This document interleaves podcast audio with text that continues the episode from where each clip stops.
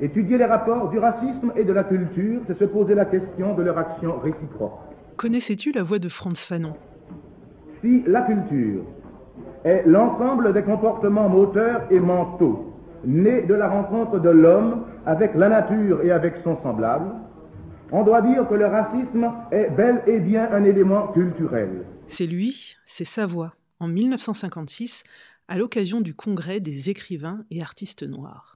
De partout des hommes se libèrent, bousculant la léthargie à laquelle oppression et racisme les avaient condamnés. Ils roulèrent ainsi longtemps sur une trajectoire nord-nord-est. Une vraie petite boussole Ils veulent changer le monde. Ça va un peu trop vite pour moi. Le monde, il bouge. Et il bouge vite. Mais donc, vous êtes bien curieuse, on dirait.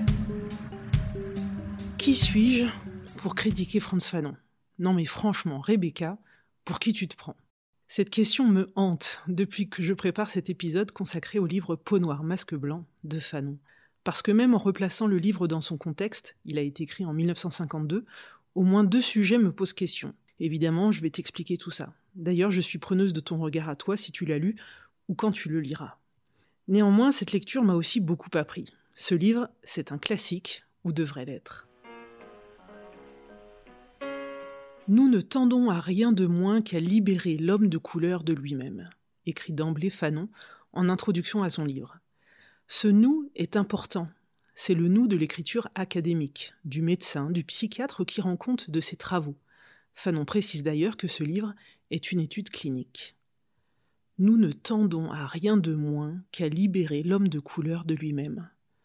L'homme de couleur, mais quelle couleur?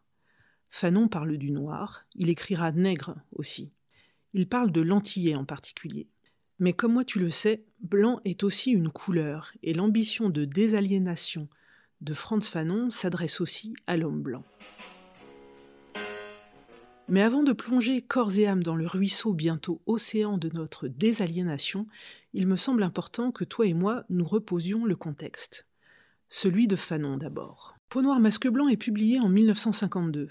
Franz Fanon est tout jeune, il a 27 ans.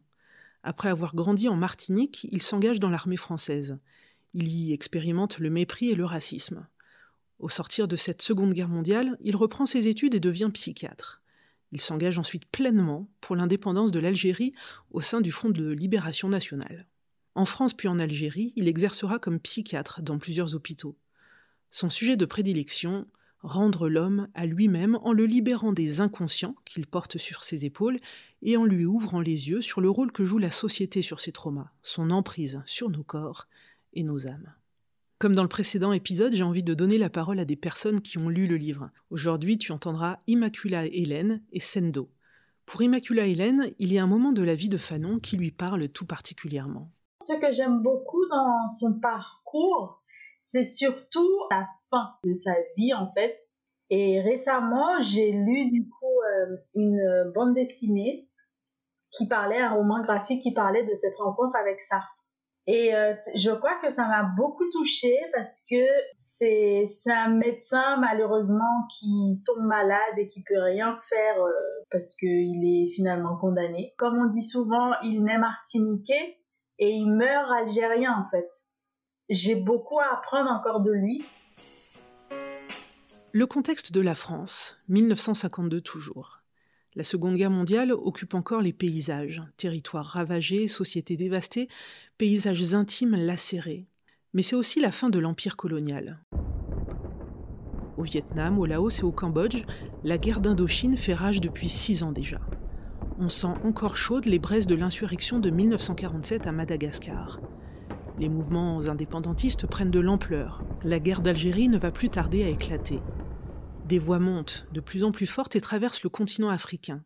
Entre 1956 et 1962, ce sont 18 pays colonisés du continent qui se libéreront du joug colonial français. Le contexte de la Martinique enfin. Ici aussi, l'administration de Vichy a fait des ravages pendant la guerre. Une famine sans précédent frappe l'île. Les conflits sociaux sont légions et naissent bien souvent dans les plantations de canne à sucre. Pour citer le poète, philosophe, homme politique Aimé Césaire, l'île souffre d'une nationalité maigre, malgré les réformes en cours, la départementalisation de ses terres d'outre-mer notamment. Ok, je suis d'accord avec toi, je m'éternise un peu ici, mais j'avais à cœur de rendre palpable l'ambiance de l'époque, en parlant d'ambiance d'ailleurs. Pendant ce temps-là, Joséphine Baker chante Paris. Paris, Paris, Paris. Avant de t'en dire plus sur ce qui m'a interpellé dans Peau noire masque blanc, aujourd'hui, ici et maintenant, en 2020, arrêtons-nous, tu veux bien, sur ce qui nourrit dans ce livre. L'analyse que nous entreprenons est psychologique. Il demeure toutefois évident que pour nous la véritable désaliénation du noir implique une prise de conscience abrupte des réalités économiques et sociales. Il n'y aura d'authentique désaliénation que dans la mesure où les choses, au sens le plus matérialiste, auront repris leur place. Dans son livre, Franz Fanon débusque ce qui fabrique l'aliénation. Il s'intéresse au langage, au poids des mots. Nous attachons une importance fondamentale au phénomène du langage. C'est pourquoi nous estimons nécessaire cette étude qui doit pouvoir nous livrer un des éléments de compréhension de la dimension pour autrui de l'homme de couleur, étant entendu que parler, c'est exister absolument pour l'autre. Parler c'est surtout assumer une culture, supporter le poids d'une civilisation. Un homme qui possède le langage possède par contre-coup le monde exprimé et impliqué par ce langage. Pour moi, le langage appartient autant à l'ordre des mots qu'à celui des corps. Adopter une langue, de gré ou de force, c'est se plier à un nouveau paysage culturel, un paysage façonné autour de grandes figures de la langue. Essaie de visualiser avec moi ce paysage j'ai utilisé le mot autour. C'est donc qu'il y a un centre. C'est donc qu'il y a une périphérie. Ce centre, la France métropolitaine, alors entre nous, n'utilisons plus le mot métropole et préférons le terme d'hexagone pour justement décentrer ce paysage. Ce centre donc est ces langues, ces corps en périphérie, dans ces territoires où l'adoption de la langue a été un acte politique autoritaire, impérial. Pour Sendo, autre lecteur du livre qui a répondu à mes questions, cette séquence sur la langue est particulièrement importante. Fanon évoque beaucoup le langage et l'importance de la langue. Moi, je suis euh, d'origine congolaise, euh, Congo-Brazzaville. Je suis né, euh, je suis né en France, à Villepinte, en banlieue parisienne, et ma mère m'a pas appris à parler lingala. Au bout d'un certain âge, j'ai commencé à lui dire, mais en fait, pourquoi tu m'as pas appris? Du coup, elle me disait que c'est peut-être parce que déjà, elle, on lui a parlé français parce que c'était la langue qu'il fallait parler au final. Et à la maison, en fait, il parlait français. Et c'est plus dehors, en fait, qu'il parlait lingala. Elle m'a dit, c'est la langue qu'il fallait parler à la maison, c'était le français. Et là, en lisant ce livre-là, je me dis, ah ok, d'accord, oui, ça reflète un peu euh, ma vie, ça me permet encore de mieux comprendre. Mais aussi avec mon entourage, on m'a souvent dit que je parlais comme un blanc. Et il parle aussi, il parle aussi de ça au final, de tout ce qu'il y a autour du langage. Parfois, dans, dans, on se rend pas compte euh, dans notre quotidien de l'importance du langage et de, et de ce que ça signifie en fait. Dans le livre, Fanon détaille avec précision comment la langue française est à la fois un outil d'assimilation, un horizon paradoxalement attractif et repoussant, et tout à la fois un maître étalon de hiérarchisation des voix et des corps. La langue de la colonisation est, dit-il, une mise au tombeau de l'originalité culturelle locale. Ainsi est maintenu l'antillais dans une intolérable insularité. J'aime beaucoup cette expression intolérable insularité. Il est vrai que je dois me libérer de celui qui m'étouffe parce que véritablement je ne puis pas respirer. Le langage peut être un baillon, et il est un masque, un marqueur qui situe les corps et les êtres. L'assimilation est ainsi impossible.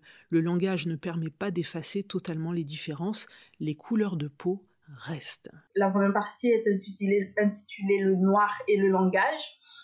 Et moi, c'est quelque chose qui m'intéresse énormément parce que j'ai fait des études de, linguistique, tout ce qui était linguistique des créoles et surtout les créoles à base lexicale française. Ça m'a beaucoup marqué de voir qu'il y avait quelqu'un qui s'intéressait aussi au langage, mais la langue en, tant qu'objet d'étude en fait. Il explique bien... Euh, euh, cette affaire de parler petit nègre. Il explique beaucoup de choses vraiment très intéressantes sur le langage, où aussi on a besoin de changer son langage pour pouvoir accéder à autre chose ou appartenir à une autre catégorie, on va dire, sociale, etc. Je trouve très juste le regard d'Immacula Hélène. Les mots que nous utilisons en disent beaucoup sur nous, d'où nous venons, de l'univers dans lequel nous évoluons. Les mots, le langage sont également extrêmement importants pour donner à lire, à entendre la complexité du monde. Je pense que notre curiosité passe aussi par le fait de nourrir notre langage. Mais je m'écarte là un peu du langage tel que décrit par Fanon. Nos mots nous situent. En quelques secondes, nous pouvons être mis dans une case, enfermés. Le livre m'a également beaucoup apporté s'agissant du mécanisme du sentiment d'infériorité. Fanon parle même du sentiment d'inexistence. Il a été amené à se poser la question de savoir s'il était un homme ou pas. C'est parce qu'on lui contestait cette réalité d'homme. Je commence à souffrir de ne pas être blanc dans la mesure où l'homme blanc m'impose une discrimination, fait de moi un colonisé, m'extorque toute valeur, toute originalité, me dit que je parasite le monde, qu'il faut que je me mette le plus rapidement possible au pas du monde blanc. C'est qu'il vit dans une société qui rend possible son complexe d'infériorité, dans une société qui tire sa consistance du maintien de ce complexe. Franz Fanon décrit comment le fonctionnement de la société conforte les dominations. Structurellement raciste, elle maintient le noir dans une existence subalterne. Le corps noir est tenu hors du monde blanc. Pétri de préjugés sur les odeurs, le rapport à la musique, le sourire, la simplicité, le regard blanc est conforté par un ensemble de symboles. Regarde, tout simplement pour toi, à quoi renvoient les couleurs noires et blanches? Comment être soi pleinement quand le monde nous renvoie en périphérie, quand les mots nous simplifient, quand les symboliques nous enferment? Pourtant, de tout mon être, je refuse cette amputation. Je me sens une âme aussi vaste que le monde, véritablement une âme profonde, comme la plus profonde des rivières. Ma poitrine a une puissance d'expansion infinie. Je suis don et l'on me conseille l'humilité de l'infirme. Hier, en ouvrant les yeux sur le monde, je vis le ciel de part en part se révulser. Je voulus me lever, mais le silence éviscéré reflua vers moi, ses ailes paralysées. Irresponsable, à cheval entre le néant et l'infini, je me mis à pleurer. Fanon décrit l'expérience vécue du noir, et mes deux lectrices invitées m'en ont évidemment parlé, de ce racisme qui surgit, y compris dans des cercles d'amitié sans que les personnes racistes ne le réalisent parfois. Les masques, parfois inconscients, tombe. Ça éveille sur certaines choses qu'on n'arrive pas, qu'on n'arrivait pas à décrire sans lui. Bien sûr, c'est une période différente, mais ça permet d'aller à la racine de certaines choses, de certains comportements, parce qu'il y a une construction en fait, une construction, euh, une construction sociale. Il y a tout un système qui s'est construit depuis la colonisation, euh, qui n'a pas été déconstruit au final volontairement. Fanon a provoqué un éveil. En tout cas, il a, il a réveillé des expériences passées que j'ai vécues pour que je me, pose dessus, quoi, en fait, en, bon psy, au final. Beaucoup de choses ne m'ont malheureusement, malheureusement pas choqué parce que j'ai vécu avec plusieurs types de racisme depuis, depuis euh, mon plus jeune âge. Donc malheureusement, ce sont des choses que j'ai entendues, que j'ai connues et euh, qui existent encore malheureusement. Moi, mon expérience du racisme, te demandes-tu? Ce que j'ai pu expérimenter, c'est surtout une autre dimension du racisme. Il s'agit du colorisme, qui consiste à préférer les personnes noires claires de peau. En tant que métisse, j'ai toujours compris, senti que mon expérience individuelle du racisme, surtout de l'exotisation, était mille fois moins violente que le racisme vécu par les personnes noires foncées de peau. C'est d'ailleurs ce qui m'a poussé à ne jamais me plaindre. Je me disais, mais comment toi, Rebecca, pourrais-tu te plaindre alors que les personnes racisées, foncées, vivent des violences plus directes, psychologiquement, physiquement, socialement? Mais j'ai compris sur le tard que j'avais tort. Faire entendre ma voix, c'est aussi permettre aux autres de se faire entendre. Garder le silence, chuchoter, c'est l'imposer d'une certaine manière autour de soi. Depuis les premiers coups portés par l'esclavage Jusqu'à la départementalisation des Antilles françaises, Fanon le psychanalyste montre comment les inconscients collectifs se sont construits, se sont immiscés en chacun, charriant d'un côté les peurs, les douleurs, et de l'autre une conviction profonde de supériorité, de toute puissance. Le milieu qu'il a fait, mais qu'il n'a pas fait, l'a épouvantablement écartelé. C'est le milieu, la société qui sont responsables de ta mystification. Je ne sais pas si tu t'en es rendu compte, mais depuis le début de cet épisode, je n'ai pas utilisé le mot femme. Bim. Ainsi arrive ma critique du livre. En fait, les femmes y sont présentes. Enfin, une femme. Et je me souviens m'être dit au fil de ma lecture, ouch Les femmes, on prend cher. Car enfin, il faut blanchir la race. Cela, toutes les Martiniquaises le savent. Le disent, le répètent. Toute antillaise s'efforcera dans ses flirts ou dans ses liaisons de choisir le moins noir. C'est quelque chose qui n'est pas assez, euh, sans doute, étudié ou dit, en tout cas au sud de Fanon. Quand j'ai justement relu, en fait, ça m'a sauté aux yeux à quel point, en fait, on était dans une reproduction des logiques de pouvoir de genre. Euh, Fanon le fait, ce n'est pas propre à Fanon. Jusqu'aujourd'hui, les intellectuels masculins noirs, la majorité, euh, continuent de reproduire tout en, tout en, en écrivant, en, produisant des écrits qui dénoncent la, la, domination, en fait, vont dénoncer la domination de l'homme, donc du masculin, mais en reproduisant les logiques de pouvoir de genre par rapport aux femmes. C'est Rose Endeng que tu viens d'entendre. Rose est chercheuse en histoire et sciences politiques, spécialiste des questions de racisme et de sexisme. Pour tout te dire, elle m'a rassurée quant à ce sentiment de gêne que j'avais pu ressentir à la lecture de tout ce qui se rapporte à la femme dans ce livre. Dans Peau noire masque blanc, la femme noire antillaise est Mayotte Capétia, personnage qui retient l'attention de Fanon durant tout un chapitre. Et écoute bien, ce qui est complètement dingue, c'est que cette femme, censée être une écrivaine martiniquaise, autrice du roman autobiographique Je suis martiniquaise, publié en 1948, et qui réunit tout l'archétype que dénonce Fanon, n'a jamais existé. Elle a été inventée par des éditeurs blancs. Dès l'année de la publication du livre, des revues comme Présence africaine et L'écho des Antilles relèvent les incohérences douteuses du texte. Elle est l'archétype d'un type de roman particulier qui était des romans exotiques à destination des hommes blancs qui reproduisait la doudou, qui était souvent une femme, c'est Jacqueline Couty qui, en parle, qui, reproduisait en fait une femme noire, exotisée euh, des, îles, et souvent à teint clair, et qui détestait les hommes noirs et préférait les hommes blancs. En reprenant une supercherie, euh, qui est celle, la supercherie de Mayotte Capessa, qui n'a pas été écrite donc par, euh, par une femme antillaise, mais qui apparemment a été écrite par les éditeurs ah. même, qui étaient des hommes blancs, il reproduit une image d'une femme noire tournée euh, vers la, la, blanchité. Il est capable de penser la domination sur les hommes noirs, mais qui n'est pas, qui est incapable de penser la domination des hommes noirs sur euh, les, les, femmes noires, qui est incapable de penser la collusion qu'il y a entre les, les, patriarcats noirs et les patriarcats blancs. Et donc, finalement, ici, c'est cette difficulté à penser euh, à la fois le fait qu'on puisse être dominé et le fait qu'on puisse être dominant.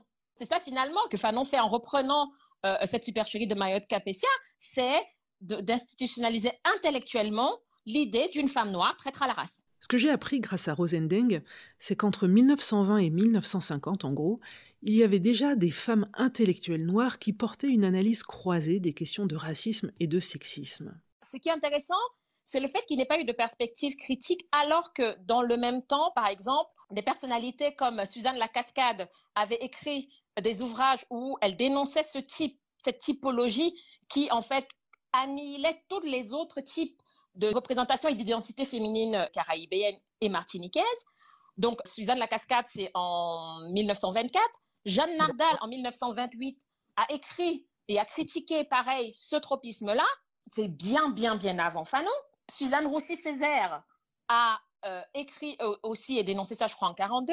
On pourrait dire, oui, c'est un homme de 100 ans, ok, mais en fait, à un moment donné, c'est un homme de 100 ans qui essaye de penser la, domination sans prendre en considération en fait le travail de ses contemporaines. Rose cite plusieurs femmes, notamment Suzanne Lacascade, Paulette et Jeanne Nardal, Suzanne Roussy-Césaire. Je te les présenterai un peu plus dans la newsletter, mais tout de même. Les sœurs Nardal, par exemple, réunissent régulièrement les intellectuels noirs de Paris ou de passage dans la capitale. Elles écrivent, elles sont publiées, elles éditent elles-mêmes une revue. Comment Fanon pouvait-il ignorer leur existence et surtout leurs écrits alors même qu'il cite largement Aimé Césaire, lui-même les connaissait, les fréquentait En 1928, Paulette Nardal écrit un texte intitulé Un internationalisme noir. En 1932, elle écrit L'éveil de conscience de race chez les étudiants noirs. On est en plein dans les sujets de Franz Fanon. Dans leurs écrits, ces femmes abordent les questions d'assimilation, de reproduction d'éthique, des gestes des Blancs. Dès 1942, Suzanne Roussy-Césaire écrivait Nous décrétons la mort de la littérature doudou. Elle dénonçait cette littérature fondamentalement coloniale et conçue pour conforter l'impérial centre, alors profondément métropolitain. Alors malgré le foisonnement des idées à l'époque, les critiques formulées par des femmes noires originaires des Caraïbes, comment Fanon a-t-il pu choisir Mayotte Capétia? Franchement, découvrir tout ça m'a secoué. Et pour autant, encore aujourd'hui, je reste avec mes questions. Comme entre deux eaux, puisque Fanon écrit Il y avait une tentative de mystification à vouloir inférer du comportement de Mayotte Capétia une loi générale du comportement de la noire vis-à-vis du blanc. Fanon dit-il ici qu'il pressent que la figure de Mayotte Capétia est elle-même une mystification? Mais de femme, il n'y en a aucune autre dans Peau noire masque blanc, si ce n'est les cas cliniques qu'il a eu à traiter et mentionne pour décrire les traumatismes imposés par la colonialité du monde. Sans transition. Déjà, dans l'épisode précédent, nous avions évoqué ensemble l'universalisme, tu te souviens? Figure-toi que Fanon se méfiait de ce mot et surtout de l'étroitesse du concept, incapable d'accueillir le monde. Il recherche l'universel, mais en juin 1950, les hôtels parisiens refusaient de loger des pèlerins noirs. J'ai à peine ouvert les yeux qu'on avait bâillonné et déjà l'on veut me noyer dans l'universel Rosendeng aussi, au fil de ses recherches, a perçu l'exiguïté du concept d'universalisme. Moi, je crois plus à une idée de la pensée décoloniale qui est le plurivers. L'universalisme ne vient que du plurivers, donc c'est-à-dire de la reconnaissance et du respect de nos différences, avec des points de convergence parfois, avec des points de divergence et sans, sans hiérarchie je, pense qu'il est très difficile de rentrer dans un moule qui n'a pas été fait pour vous.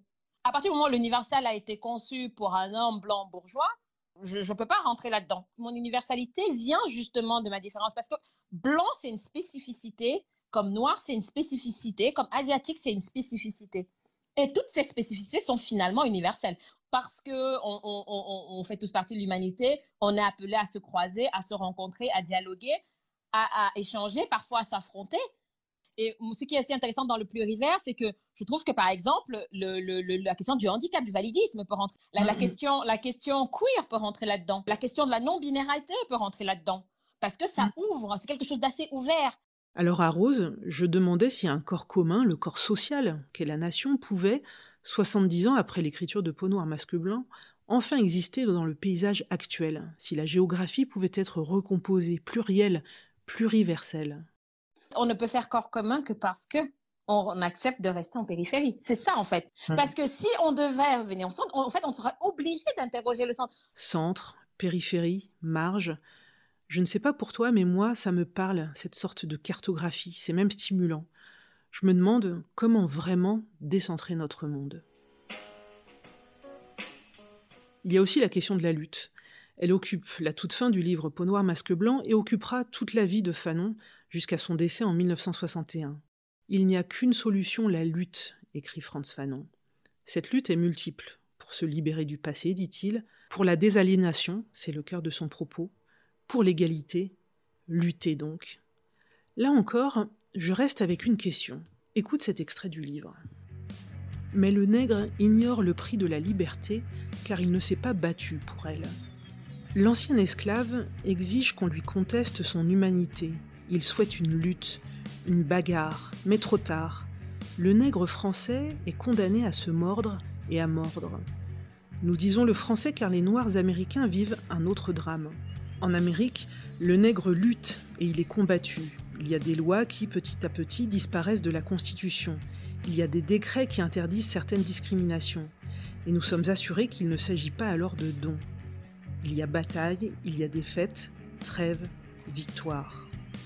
N'y a-t-il pas eu des luttes, des résistances, des combats en Martinique et en Guadeloupe?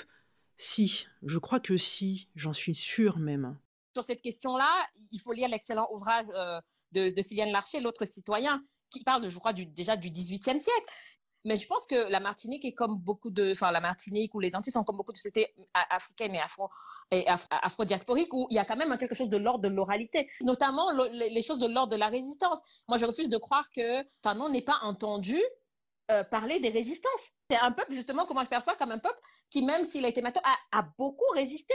Et, je pense que souvent les, peuples noirs ont ce, ce truc de, même si on n'écrit pas, il y a quelque chose dans, les récits, dans les contes qui disent la résistance. Quelle image des Antilles Fanon a voulu donner. Peut-être les mouvements n'ont-ils pas assez été documentés? À l'époque, il y a 70 ans, et aujourd'hui Quel était le rapport de Fanon à sa terre natale? Avoir appris les traumas, les inconscients des sujets, parfois objets de la colonisation, a-t-il eu un impact sur sa démarche personnelle de s'extraire corps et âme de son propre passé? Sa propre désaliénation impliquait-elle une rupture avec sa propre histoire martiniquaise? Là encore, qui suis-je pour poser ces questions? À coup sûr une simple lectrice, curieuse de comprendre un, peu plus loin. Avant de finir, je voudrais te dire que je me suis posé une autre question. La question de savoir si ce livre pouvait être mis dans toutes les mains. Alors oui et non. Je suis normande, hein, normal, réponse classique. Bien que court, le livre oscille entre le discours conduit par le pronom personnel je et un nous très académique, avec quelques détours par un jeu qui raconte plutôt des anecdotes. Moi qui suis très sensible à la posture du narrateur, je ne sais pas vraiment pourquoi d'ailleurs. Bref, ce chemin parfois tortueux a pu me désorienter. Je me souviens aussi que ma lecture a dû être plus qu'assidue, par peur de ne pas bien comprendre ce que Fanon me confiait. Qu'en disent mes compagnons d'épisode Rose d'abord. Je pense que c'est l'un des exercices les plus difficiles, c'est d'écrire pour que, j'ai envie de dire quelque part, tout le monde puisse lire et comprendre en fait les enjeux, etc. En relisant là, enfin, parfois j'étais en mode, je me disais, mais euh, qui va comprendre ça en fait? Des hyper érudits. Euh, et, effectivement, moi je me suis beaucoup détachée de cette démarche là, et je pense que c'est aussi lié en fait à une, orientation d'une forme de maturation intellectuelle, je pense, peut-être d'écrire justement pour d'autres personnes. Et, euh, c'est vrai que c'est pas facile du tout euh, d'accès. Et je pense que ça peut aussi amener à beaucoup de contresens. Pour Sendo, que vous pouvez aussi appeler l'arbre qui pousse, c'est son nom d'artiste, poète, danseur, c'est le mot insolence qui pour lui définit la plume de Fanon insolence parce que c'est le personnage de, de Fanon. Euh, enfin, déjà, j'étais, je suis admiratif. Et à la fois, il me fait un peu rire parce que je me dis, en fait, j'aime bien, mais j'aurais pas aimé le rencontrer dans la vie, quoi. Il a pas l'air, il a pas l'air très marrant. Et c'est aussi ce qui fait qu'il peut être, euh, peut être lui. Il est souvent dit lui qui souriait jamais, euh, qui ne pensait qu'à la révolution tout le temps. Par exemple, à la première page, il dit directement euh, qu'il y a trop d'imbéciles sur cette terre. Et là, je fais ah ok d'accord.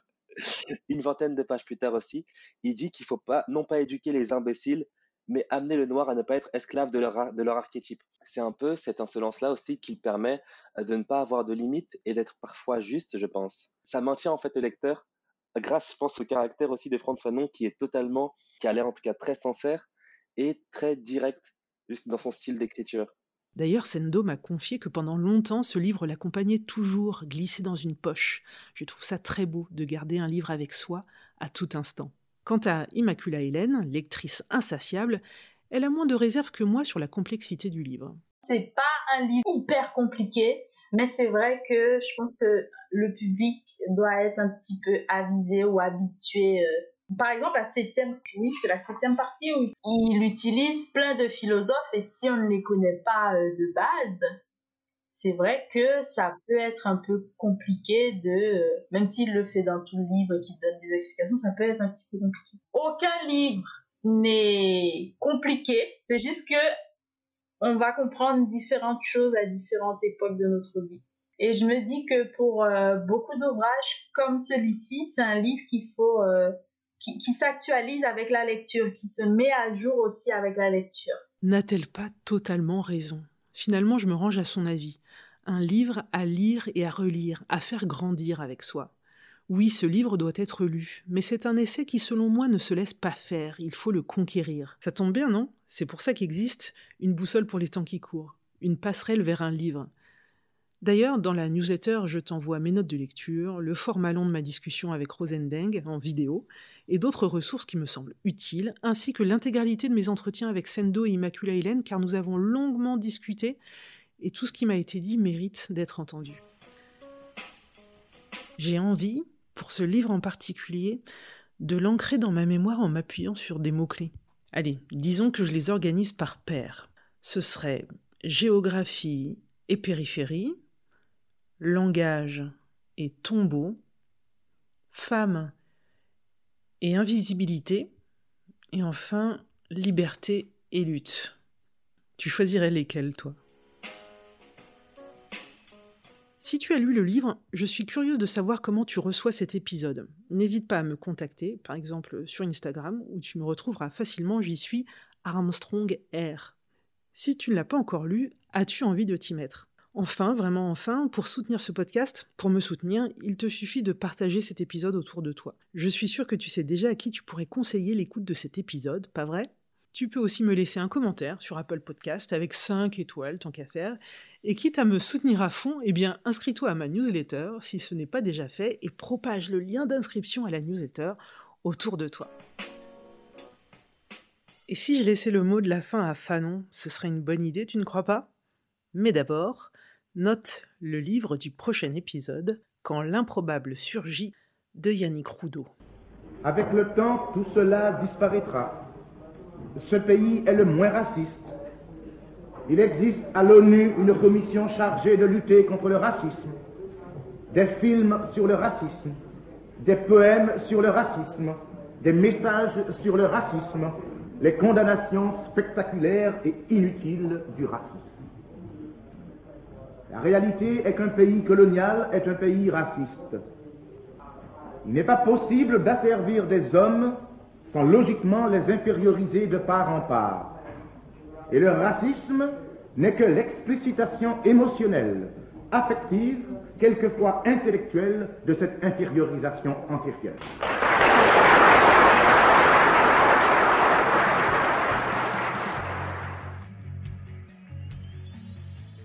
La bonne vieille boussole qu'on doit traîner dans notre sac à dos, elle me permet d'aller vers un point que je peux viser. Elle m'évite de tourner en rond